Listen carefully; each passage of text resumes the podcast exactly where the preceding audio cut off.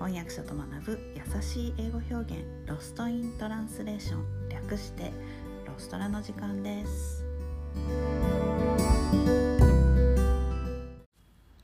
はい今日のレッスンは、えー、うさぎのうさぎ年ということで、えー、うさぎのイメージについてお話ししたいと思います。うさぎ、えー、イヤーオブザラビット今年ねうさぎ年でラビット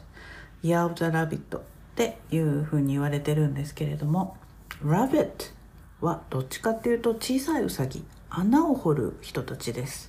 えー、これに対して同じウサギでもヘアっていうあの単語があるんですね。ヘア H-A-R-E これは髪の毛のヘアと全く同じです、え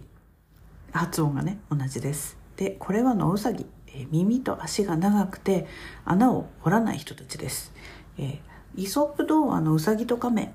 のお話は The Tortoise and the Hare となっています。トータスとヘアですね。でそれからもう一つうさぎというとバニーという言葉も、えー、思い出すかと思うんですがバニーは子うさぎのことです、えー、キャットのキティやドッグのパピーにあたる言葉で、えー、西洋ではうさぎのイメージは多産ファーティリティと富フォーチュンそしてアバンダンスなどがあの連想されます。中国でも美美しさや、えー、幸運が連想されるそうです。なんだかいいですね。リッチな感じがしますよね。そして、えーと、ちょっとあのいい意味ではないんですけれども rabbit hole rabbit hole えー、うさぎの穴という単語があります。でこれはルイス・キャロルのえー、不思議の国のアリスでウサギを追いかけてアリスが迷い込んだ穴のことです、えー、なんですがこれ英語ではラビットホーっていう単語を使う時は終わりのない迷路とか底なし沼みたいな意味で使われます。最近だと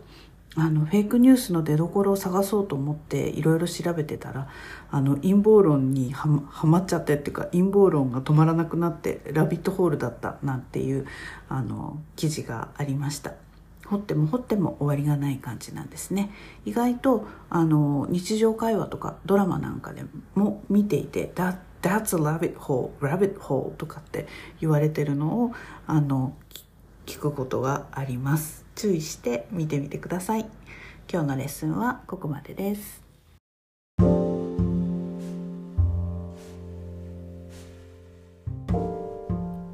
このポッドキャストのショーノートへのリンクは毎週水曜日に配信しているメルマガでお知らせしています、えー、もっと詳しい情報を知りたい。1週間分のサマリーを見て復習したいという方は是非ご登録ください。